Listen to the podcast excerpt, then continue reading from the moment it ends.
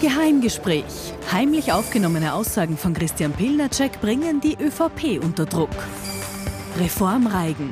Nach langen Verhandlungen stehen der Finanzausgleich und die Gesundheitsreform. Klimakampf. Nach längeren Straßenblockaden ruft die Kanzlerpartei nach härteren Strafen für Aktivistinnen.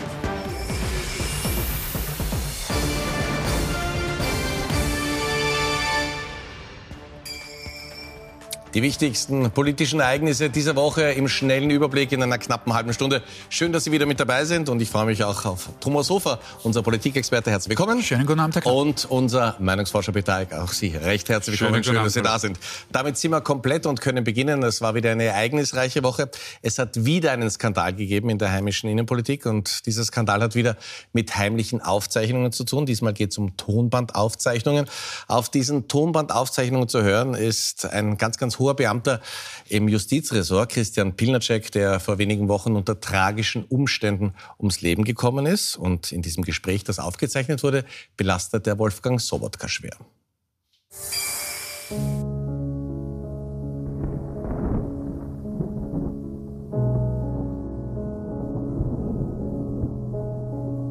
Wo hat Wolfgang Sobotka überall seine Finger im Spiel gehabt? Der Parlamentspräsident soll versucht haben, Ermittlungen gegen die ÖVP zu stoppen. Das deutet jedenfalls der verstorbene Sektionschef im Justizministerium, Christian Pilnacek, an. Und zwar in einer heimlich aufgezeichneten Tonaufnahme, die diese Woche veröffentlicht wird. In jedem Gespräch sagt der Sobotka, du hast selber versagt. Du hast es nie abgedreht. Aber das geht nicht und ich mache es nicht. Wir leben in einem Rechtsstaat. Pilnaceks Aussagen lassen die Opposition aufhorchen. In einer Sonderpräsidiale fordert sie am Mittwoch Sobotkas Rücktritt. Der sonst für große Töne bekannte Klavierspieler gibt sich ungewohnt wortkarg. Fragen Sie meinen Sprecher.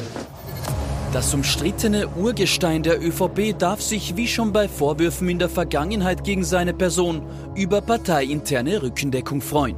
Ich muss ganz offen sagen, dass ich es persönlich mehr als pietätlos finde, was hier gerade passiert. Um Politik zu machen, wird die Totenruhe gestört. Und ja, Wolfgang Sobotka hat mein Vertrauen. Aufklärung fordert der grüne Koalitionspartner. Justizministerin Alma Sadic wird eine Untersuchungskommission einsetzen. Ziel der Untersuchungskommission ist es, mögliche politische Einflussnahme auf die Justiz, sprich auf äh, Verfahren, die auch in der Vergangenheit liegen, zu untersuchen. Zu einer Schlussfolgerung kommen die Grünen aber bereits. Sobotka muss zurücktreten. Wenn äh, Sie mich fragen, ich würde an dieser Stelle dann zurücktreten. Sobotka reagiert am Donnerstag mit einer persönlichen Erklärung im Nationalrat, die aber keine Rücktrittsrede ist. Er betont, dass die gegen mich erhobenen Vorwürfe in keinster Weise der Wahrheit entsprechen.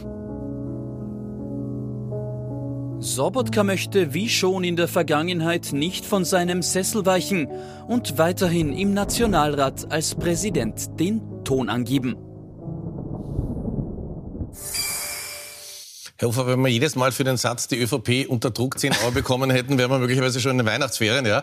Aber ähm, es ist die nächste ganz, ganz große Krise für die ÖVP. Das ist richtig. Sie ist permanent in der Defensive, so wie Sie es gesagt haben. Und natürlich ist dieses äh, nächste Kapitel äh, eigentlich äh, Teil einer, einer, äh, einer Art Fortsetzungsroman, kann man fast sagen, äh, wo natürlich die Erzählung in Richtung die korrupte ÖVP einfach immer wieder neue Nahrung bekommt. Und ich glaube auch, dass es da noch möglicherweise möglicherweise Anlässe geben wird. Stichwort äh, Fortsetzung natürlich Prozess gegen Sebastian Kurz, äh, die Ermittlungen in anderer Sache etc., äh, die sich natürlich bis äh, zum Wahlkampf ziehen werden oder bis zum Wahltag ziehen werden. Äh, das ist eine massive Defensivsituation. Die ÖVP hat nicht jetzt das erste Mal, aber wieder äh, die Strategie ähm, quasi umarmt und gesagt, so, wir machen Wagenburg und ähm, sozusagen, das ist alles ein Problem. Und es stimmt schon, der eine Teil nicht, die Umstände, wie das aufgenommen wurde, das ist schon degustiert degutant, aber äh, davon zu trennen ist massiv natürlich der Inhalt des Ganzen. Das sind natürlich sehr relevante Vorwürfe, die wahrscheinlich letztgültig nicht geklärt werden können, weil leider unter tragischen Umständen, Sie haben selbst gesagt, ähm, der, der, Zeuge quasi, der Belastungszeuge, der potenzielle, äh, einfach nicht mehr am Leben ist.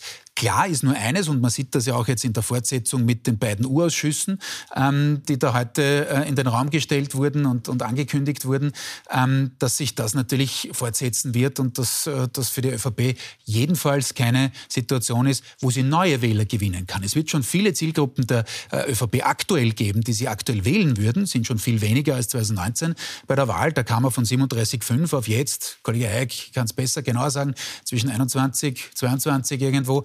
Ähm, das, da hat man schon massiv abgebaut, hat rund 40 Prozent der Wähler verloren. Die, die man noch hat, ja, die können wir vielleicht schon abholen mit dieser Wagenburg-Geschichte. Aber es geht ja für die ÖVP darum, zur FPÖ aufzuschließen, die SPÖ abzuhängen. Und das ist natürlich ein Manöver, das unter diesen Umständen ähm, Stand heute auf keinen Fall äh, leicht wird. Hätte Wolfgang Sobotka der ÖVP geholfen, wenn er zurückgetreten wäre oder zumindest zur Seite getreten? Naja, natürlich gibt es diese Diskussion ja. und es gibt auch in der ÖVP die Diskussion, sozusagen gibt es jetzt den, den sogenannten Gera-Effekt. Äh, für all diejenigen, die damals äh, noch nicht Politik so beobachtet haben wie wir, schon ein bisschen in die Jahre gekommen, äh, muss man zusagen, äh, zu, zugeben an dieser Stelle. Ähm, das war Elisabeth Gera, war, war Unterrichtsministerin unter Wolfgang Schüssel. Äh, sehr enge Bindung, auch wie aktuell das natürlich da ist, äh, eine sehr enge, enge Bindung zwischen Kanzler und, und Nationalratspräsident. Ministerpräsident. Ähm, und da war der ÖVP-interne Vorwurf dann, weil Schüssel Gera nicht gehen lassen wollte und sie eigentlich ihm angeboten hat, das zu tun. Ähm, dann der Vorwurf war, dass das ein Faktor gewesen wäre, ähm, dass äh, Schüssel dann, dann äh, die Wahl verloren hat äh, im Jahr 2006.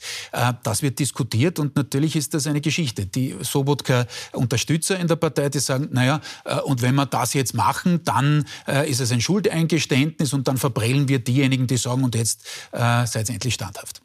Wolfgang Sobotka, Herr ÖVP-Urgestein, kommt auch noch aus Niederösterreich und zweitwichtigster Mann im Staate. Wie wird er von der Bevölkerung wahrgenommen? Naja, da kann ich beim Kollegen Hofer anknüpfen, weil eigentlich sind die, die, die Werte von, von, von Sobotka sehr, sehr überschaubar. Das ist, wir haben die, die Werte vom, vom APA Vertrauensindex ähm, und da sieht man, dass äh, über die Jahre, das geht schon sehr, sehr lange zurück, Wolfgang Sobotka ein Minussaldo von 53 hat. Noch zur Erklärung, wie kommt dieses Saldo zustande? Man fragt, haben Sie Vertrauen oder haben Sie ähm, nicht Vertrauen?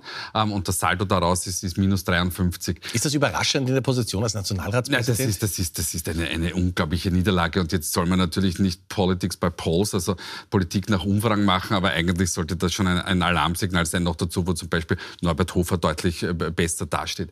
Jetzt haben wir uns aber noch einen Chart genommen und nämlich wir wollen zeigen, wie schlecht die Werte tatsächlich sind von, von Wolfgang Sobotka und haben sie im Vergleich zu Herbert Kickl gesetzt, der ja sehr, sehr polarisiert hat und heute auch noch polarisiert, aber er ist nicht einmal auf dem Level, auf dem ähm, ähm, Herbert Kickl heute ist. Es gibt acht Punkte Unterschied, das ist dann schon ein signifikanter Unterschied. Ähm, also es ist wirklich ein, ein Alarmsignal für die ÖVP und für Wolfgang Sobotka. Und jetzt müsste man es normalerweise so machen, dass man sagt, es gibt vielleicht zu Weihnachten eine Einkehr und man startet das neues Jahr und Wolfgang Sobotka hat gesagt, und das, ich tue mir das nicht mehr an und ich bin in mich gegangen und dann zurück, weil ich glaube tatsächlich, unabhängig davon, ob er sich falsch verhalten hat oder nicht. Aber auf Dauer geht sich das nicht aus. Er wird zur Zielscheibe. Das ist erstens für ihn persönlich nicht so angenehm, aber gut, ich glaube, heute für aus. Aber es ist auch natürlich für die ÖVP nicht angenehm, weil sie hat eine wandelnde Zielscheibe die ganze Zeit nächstes Jahr im Wahlkampf. Das kann nicht im Sinn der ÖVP und nicht im Sinn von Wolfgang Sobotka sein. Und diese wandelnde Zielscheibe im Parlament, das haben wir diese Woche gesehen. Hören wir mal, wie die Opposition Wolfgang Sobotka in dieser Woche angegriffen hat. Ich denke, dass wir alle hier in diesem Raum an Ihrer Stelle wüssten, was wir in dieser Situation zu tun hätten. Sie wollen weiter so tun, als wäre nichts gewesen. Sie sitzen weiter dort oben wie die Unschuld vom Lande.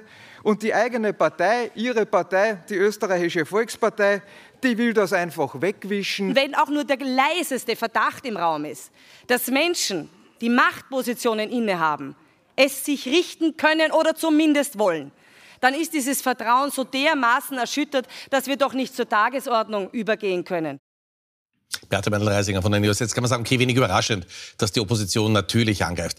So, was machen die Grünen jetzt? Also man hört zarte Kritik, aber sie sind halt mitgehangen, mitgefangen in der Regierung. Sie sind da natürlich, auch das ist nicht zum ersten Mal der Fall. Das zieht sich eigentlich wie ein von mir aus grüner Faden äh, durch diese äh, türkis-grüne Regierung seit 2020 durch, dass die Grünen bei gewissen Punkten, die natürlich eigentlich auch Säulen der eigenen Positionierung sind, äh, massive Abstriche machen müssen. Sie haben äh, natürlich das Ziel noch immer im Übrigen, deswegen kündigt man diese Koalition auch nicht auf, dass man äh, Erfolge einfahren will, dass man gerade beim Thema Klimapolitik, äh, wir werden heute noch darüber reden, Finanzausgleich, ähm, sozusagen auf der, auf der Ebene als kleiner Koalitionspartner ja eh was herbringt, aber muss dann eben umgekehrt natürlich Dinge schlucken, die man eigentlich äh, nicht akzeptieren möchte.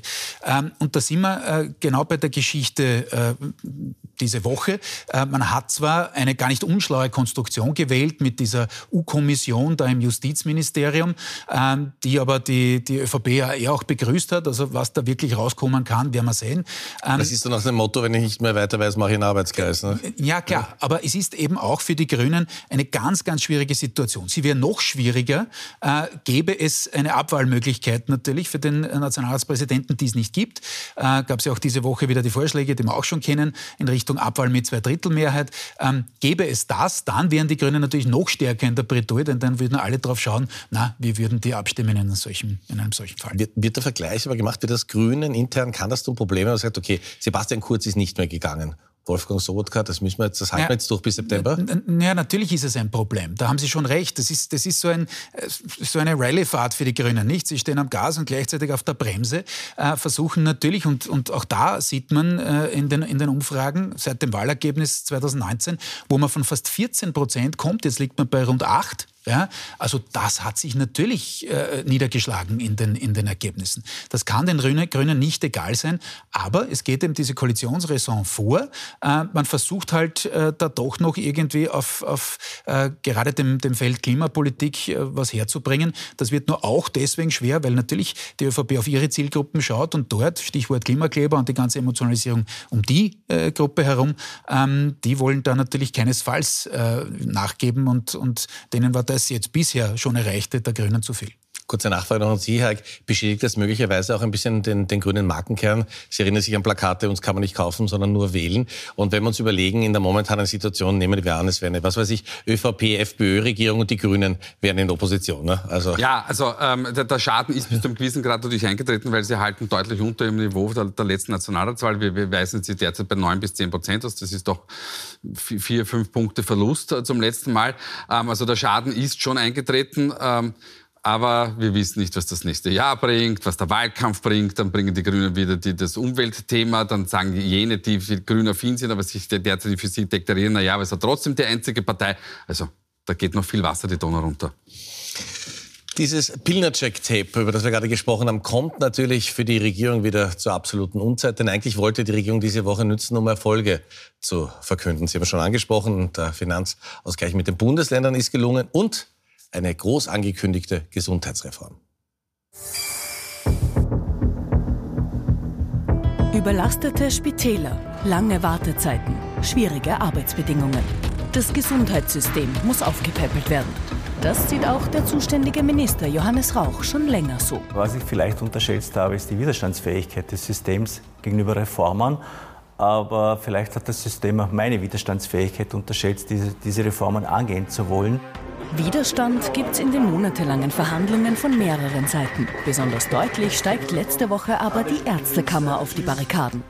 Die Politik ignoriert seit Monaten unsere Vorschläge, nachdem sie monatelang behauptet hat, wir hätten keine Vorschläge, wir hätten keine Ideen. Und wissen Sie, das wäre vollkommen okay.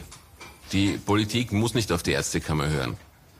Aber dann darf ich erwarten, dass von Seiten der Politik bessere Ideen kommen. Wehren will sich die Ärztekammer mit einer millionenschweren Protestkampagne. Gleichzeitig wird aber weiter verhandelt und schließlich doch noch ein Kompromiss erzielt. Es war ja kein äh, Kampf und keine Reform gegen die erste Kammer, sondern eine für die Patientinnen und Patienten. Und natürlich habe ich das Gespräch gesucht. Für uns sind wichtige Punkte durch einen Verhandlungsmarathon jetzt noch möglich gewesen. Das Happy End zelebriert die Regierung entsprechend. Am Dienstag wird der Finanzausgleich samt Budget für die Gesundheitsreform bei einem reinen Film- und Fototermin unterzeichnet. Und zu Rede und Antwort am Mittwoch gibt es dann auch noch einiges an Eigenlob. Insgesamt äh, denke ich, ist das äh, eine, eine gute Reform. Dieser Finanzausgleich zeichnet sich dadurch aus, dass echte Reformen vereinbart worden sind. Die Gesundheitsreform ähm, als äh, großer Punkt, wahrscheinlich die größte Gesundheitsreform in den letzten 20 Jahren. Wir laden Sie ja immer ein, mit uns hinter die Kulissen der heimischen Innenpolitik zu schauen. Wir werden jetzt um die Inszenierung mal ganz kurz ein bisschen reden. Also da gibt es einen Fototermin. Das heißt, wir erzählen mehr ein bisschen später. Nächste Woche wird es nochmal im Ministerrat zelebriert. Ja. Äh, ist das die Hoffnung, dass man das äh, Scheinwerferlicht wieder auf ein anderes Thema richten kann? Ja, klar. Na, erstens einmal will man es scheibchenweise verkaufen. Der Meister dieses Fachs war Sebastian Kurz, der, äh, ich spitze jetzt ein bisschen zu, alle drei Wochen dieselben äh, Punktationen vorgelegt hat und sich jedes Mal neu abgefeiert hat für äh, diese Punktationen. Ähm, natürlich ist es so, dass eine Regierung, wie auch immer sie zusammengesetzt ist, äh, versucht, das, das von ihr auf den Weg gebrachte da mehrfach und nicht nur einmal zu verkaufen. Ähm, das ist nicht ganz neu, aber das ist auch bei dieser Regierung so. Das Tragische Kritische aus Sicht der Regierung war aber natürlich auch äh, in dieser Woche das, wir haben es gesehen, man hat das mit Pomp gemacht und natürlich so ein Finanzausgleich, ja, eine Vereinbarung zwischen Bund, Ländern, Gemeinden ist erstens nicht einfach. Man hat viel Geld wieder äh, ausgegeben, klarerweise auch aufgrund der, der mannigfachen Herausforderungen. Und was bleibt übrig? Das Thema, das wir heute schon diskutiert haben ja, nämlich Thema Korruption, äh, das Pilner-Check-Tape etc. Äh, und der große Finanzausgleich mit allem, was dranhängt, äh, ist wieder mal unter ferner Liefen eigentlich nur ins Ziel gekommen. Aber entschuldigen Sie, geben Sie jetzt Karl Nehammer recht, dem Kanzler, der sagt, das ist eigentlich wahnsinnig ungerecht, wir machen nicht total viel. Nein, ich, und, ich gebe ihm nicht recht, weil ich stehe da nicht auf irgendeiner Seite. Aus seiner Sicht ja. mag das ungerecht sein, aber Entschuldigung, ähm, die, die, Geschichten brauche ich jetzt einem Journalisten nicht zu erzählen, was, was Newswert hat und, und was weniger Newswert hat. Ähm, kann man tragisch nennen oder selbst verschuldet, was auch immer. Ähm, es ist nur Faktum, dass man natürlich da jetzt nicht die große äh, Belohnungsrunde äh, dann in der, in der Meinung der, der Wahlbevölkerung zu erwarten hat. Das ist auch nicht nur in Österreich so. Wenn Sie nach Deutschland schauen, gibt es auch dort mittlerweile die Analyse, dass man Milliarden rein, mit inklusive des Bauchflecks, äh, Stichwort Budget und die 60 Milliarden, 60, also 6-0, die dort abgehen, ähm, dass man sagt, ja, man hat wahnsinnig viel Geld ausgegeben und trotzdem ist das Image irgendwie im Keller. Äh, also es ist ein einfach ein, ein, ein Trugschluss zu glauben, man gibt Geld aus, man versucht es äh, nach bestem Wissen und Gewissen. Es ist einfach die Zeit derzeit so, äh, dass die Krisen das alles dominieren und, und Regierungen insgesamt schlingern aber trotzdem, ich bin nicht Sprecher der Regierung, aber mit dem äh, Fokus, sich auch aufs, aufs Thema Gesundheit äh, zu konzentrieren, da liegt die Regierung richtig, weil das brennt den Österreicherinnen und Österreichern unter den Nägeln. Äh, ja, aber... Ja, aber... Die, nein, natürlich ja, aber weil, weil wo, wo, woher kommt denn ähm, diese schlechte Stimmung? Es, es gibt ja äh, in Österreich sowohl im Spitalsbereich als auch im, im niedergelassenen Bereich, also bei, bei, bei, praktischen Ärztinnen und Ärzten und, und Fachärzten, ähm, gibt es halt mannigfache Probleme. Die Menschen warten ewig lang auf, auf einen Facharzttermin. Ähm, im, Im Spital werden Operationen abgesagt, weil es pflegt das Pflegepersonal und so weiter und so fort. Und das bekommen die Menschen ja mit. Und das heißt, die Politik hat nicht rechtzeitig dem gegengesteuert. Wir erinnern uns noch die große Einführung der ÖGK, also die Zusammenführung der, der Bundesländerkrankenkassen, die ja eh nicht gegeben ist, weil wenn sie wohin gehen, sagen, ah, ÖGK, welches Bundesland? Dann sagen sie, ich komme erst wieder aus. Wien. Ähm, also all das kommt ja bei der Bevölkerung negativ an. Und dann kommt der Rebound und dann sagt man der, der, der, der Politik, warum habt ihr bis dato nichts dagegen getan? Und da ist ja die, die Politik tatsächlich ein Player mit den anderen Stakeholdern, natürlich mit der Sozialversicherung und mit, mit, mit den Ärzten und Ärztinnen. So, und jetzt komme ich zu Ihrem Thema. Ja, und zu Ihrer Umfrage. Äh, richtig, ja. genau. ähm, also wir haben die, die, die, Frage der Woche für, für, für, für, für ATV und Puls haben wir so, so gemacht, dass wir gefragt haben, ähm, eine ganz simple Fragestellung. Wie zufrieden sind Sie äh, mit dem österreichischen Gesundheitssystem? Und wir haben Vergleichszahlen aus 2016. Und da fiel es uns wie Schuppen von den Haaren. Ähm, binnen sieben Jahren haben wir ähm, ein, ein, ein Minus aufgebaut, das unglaublich ist. Also ähm, 2016 haben uns noch 81 Prozent gesagt, ich bin sehr oder eher zufrieden. Und jetzt, 2023, sind es nur noch 52 Prozent. Wir verlieren, wir haben 30 Punkte bei der Zufriedenheit verloren. Wir haben fast 50 Prozent, ähm, also 50 Prozentwerten verloren. Ähm, das ist ein unfassbarer Rückgang. Noch dazu, wo die Österreicherinnen und Österreicher, wenn auf was stolz waren, dann auf das österreichische Gesundheitssystem, da bekommst du eine gute Versorgung auf einem Top, Top, Top-Niveau. Wenn wir uns jetzt noch die Parteiwählerschaften anschauen, der, der, der, größeren Parteien, dann sehen wir das klassische Gefälle. Die ÖVP-Wähler und Wählerinnen sind äh, die zufriedensten, dann haben wir die SPÖ und natürlich am unzufriedensten, wie, wie immer die Freiheitlichen Wähler, wobei muss man sagen, das muss schon das gesamte gesamte Stimmungsbild bei den Freiheitlichen sein. Die hätte gerne wissen, ob ich irgendwann einmal in einer Umfrage ein Themenfeld erwische, wo die Freiheitliche Partei zufrieden ist bis dato habe ich es nicht gefunden. Nächste Woche neue Umfrage. Also es, es geht weiter. Wir. Ein Thema haben wir die Woche noch. Und äh, wenn Sie in Wien leben, dann hat Sie das auf jeden Fall am Montag in dieser Woche ganz ordentlich betroffen. Über zweieinhalb Stunden Stau in weiten Gebieten Wiens. Die Klimakleber waren wieder unterwegs.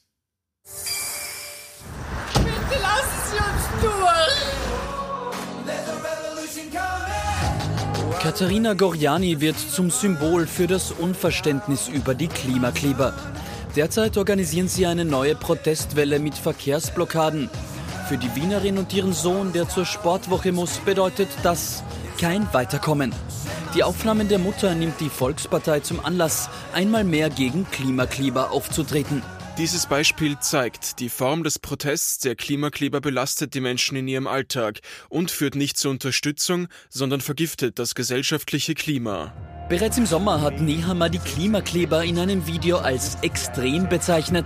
Sind Klimakleber oder Linksradikale? Und seine Partei bei jeder Gelegenheit härtere Strafen gefordert. Wenn sogenannte Aktivisten immer öfters Verkehrswege blockieren, Rettungsorganisationen behindern und damit auch Menschenleben äh, eben gefährden, dann braucht es hier härtere Strafen. Von den Aktionen der Klimakleber, die den Verkehr stundenlang lahmlegen und Bürger immer mehr zur Verzweiflung treiben, distanziert sich auch der grüne Regierungspartner zusehends. Es geht darum, Mehrheiten zu gewinnen. Und mit den Methoden, die hier angewandt werden, sehe ich halt diese Position nicht. Doch wenn es um härtere Strafen für die Klimakleber geht, heißt es von den Grünen weiter kein Bedarf. Herr Hofer, wir haben heute schon darüber gesprochen, bei der Causa Sobot kam es die Grünen nicht leicht, bei den Klimaklebern aber auch nicht. Ne? Absolut. Ja. Wir waren heute schon bei ja. dem Thema, weil natürlich die Grünen gerade beim Thema Klimaschutz was erreichen wollen. Da sind sie aber zwischen den Stühlen. Denn natürlich wissen die Grünen, und äh, gibt es auch viele Umfragen schon in die Richtung, äh, dass das mehr als polarisiert, also die Aktionen. Äh, Klimaschutz grundsätzlich natürlich von vielen gewollt wird, über die grünen Parteigrenzen hinaus. Äh, und da jetzt die richtige Balance zu finden, äh, sozusagen die, die die Aktionen gut finden, nicht zu verbrellen, auf der anderen Seite aber darauf zu schauen, äh, sozusagen das, das halbwegs pragmatisch ins Ziel zu bringen, und das muss man als Regierungspartei, das ist eine, eine, ein wirklicher Balanceakt. Und insofern tun sich die Grünen da schwer. Äh, und äh, zur Frau Landeshauptfrau aus Niederösterreich und insgesamt der ÖVP-Strategie, deswegen glaube ich eben, dass in Richtung Klimaschutzgesetz zum Beispiel nichts mehr gehen wird in dieser Legislaturperiode, weil es auch für die ÖVP ein wahnsinnig heikles Thema ist, weil da kommt eben von rechts die FPÖ, versucht natürlich das noch einmal hochzujatzen, noch einmal zu emotionalisieren, äh, die Emotionen der Autofahrerinnen und Autofahrer abzuholen etc. Und die ÖVP weiß, sie muss dazu machen. Sie muss im Kampf um die verloren gegangenen Zielgruppen in Richtung FVP, äh, FPÖ, Verzeihung, äh, da wieder Boden gut zu machen, darf sie sozusagen den Grünen äh, da keine Erfolge mehr lassen. Äh, und äh, deswegen, glaube ich, wird das eines der Themen sein, wo es noch einige Konflikte auch in der Koalition geben wird. Aber ist die ÖVP nicht da auch wieder in einer Zwickmühle, um an das anzuschließen, was Sie gesagt haben? Ist die FPÖ da nicht auch viel glaubwürdiger, vor allem auch, weil sie ganz anders agieren kann, weil sie in der Opposition ist? Äh, ja, aber die, die äh, FPÖ verwendet das eigentlich nur noch dieses Thema als, als, als, als Schnittloch am Butterbrot, um einen viel zitierten ja. äh, viel zitierte Bild der letzten Tage äh, aufzuwärmen, ähm, weil sie bedienen da einfach nur wieder die, die Erzählung, ähm, die, die Eliten wollen erforschen, was zu tun ist. Ähm, und natürlich werden die Klimakleber natürlich auch in die Elitenrichtung verortet, insbesondere was, was soziokultureller Hintergrund betrifft.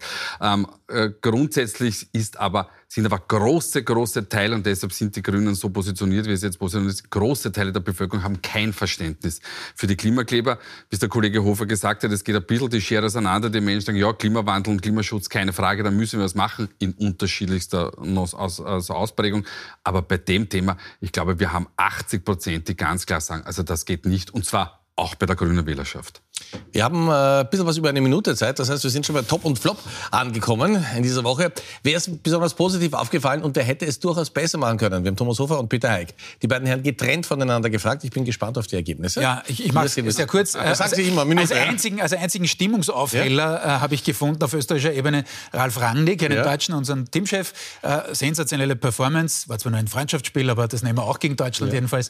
Äh, nein, insgesamt super Performance. Äh, freuen wir uns auf die EM. Äh, wie gesagt, Stimmungsaufheller. Äh, negativ Volkspartei haben wir besprochen, wieder in der Defensive. Der nächste Dämpfer brauche ich nicht weiter erklären. Und Deutschland jetzt nicht das deutsche Nationalteam, das wäre jetzt ein bisschen brauchen, wenn ich das so sagen würde, sondern tatsächlich die deutsche Bundesregierung ein Loch von 60 Milliarden durch einen Höchstgerichtsentscheid.